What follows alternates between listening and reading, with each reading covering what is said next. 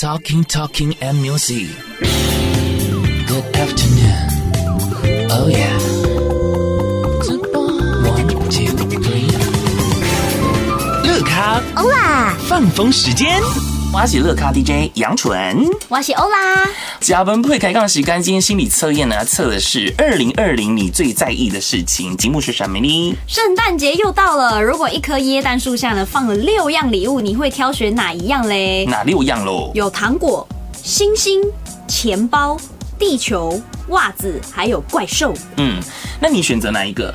我超妙的，我竟然第一直觉就是想要选地球。地球是不是？对啊。我觉得我刚刚看了答案之后，发现地球蛮适合你的。对。然后我自己本身呢，因为听到星星的时候，我就很想要选星星。可是后来发现有袜子，我还是选了袜子。哎，对啊，我觉得你这个人袜子真的很多。对，好，我们现在揭晓呢，第一个选项就让你多讲一些话好了。选择 选择糖果怎么样呢？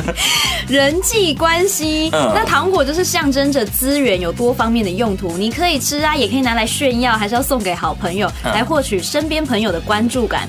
那二零二零呢，就是很适合找人合作，去追求更高的成功模式。因为你心里总是有着爱跟分享，所以你希望自己是一个可以带给别人欢乐的人。那比起自己的感受，你更重视友情哦。哦，所以在人际关系方面的话，是你今年度呢最在意的事情。好，再来选择二的话，星星的话呢，是代表的是梦想。你有远大的梦想，却得呢就是逐梦踏实，因为梦想需要去实践嘛。因此。就是今年对你来说的话呢，是一个实验内在承诺的一年，成为例如说更好的人呐，或者懂得生活的人，还是有钱人，健康的人，对，不管你的梦想是什么啦，聆听自己内心的声音之后，假如说今年没有做到没关系，我们明年重新出发，努力的达成梦想。嗯，OK。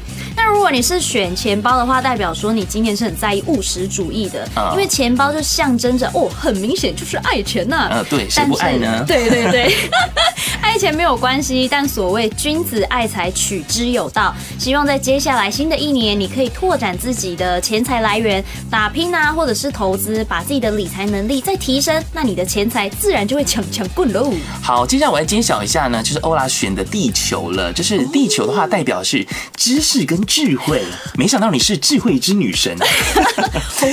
好，今年对你来讲是最重要的是追求知识跟智慧的一年，不管是呢，就是呃专攻就是学位啊，还是考取证照、检定，还是利用一些闲暇时间来参与一些专业或者兴趣上的课程，嗯，对，都是让自己的知识成长，然后增加竞争力跟魅力的方法，成为一个专业 professional 的人士。好准哦，对不对？我觉得发现今年你好像也蛮长呢，就是利用周末的时候，然后就很悠哉的在看书。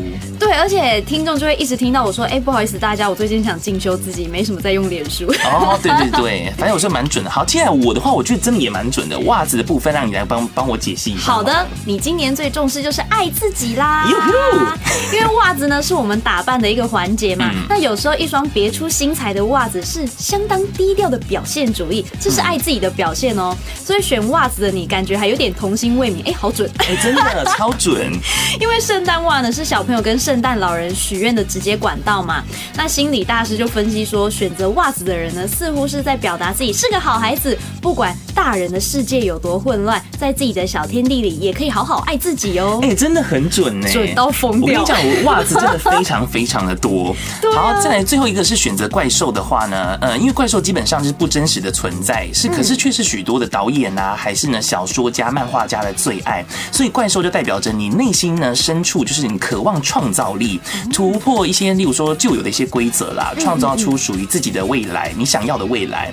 所以假如说你很想捣蛋的话，虽然说万圣节已经过了，没关系，反正你就带点反骨的个性，对，然后呢，不管是生活上、工作上、学习上呢，来点不一样的，你会体验到不同的经验，而且可以增加自己的人生的丰富度跟厚度。哎呦，反哦！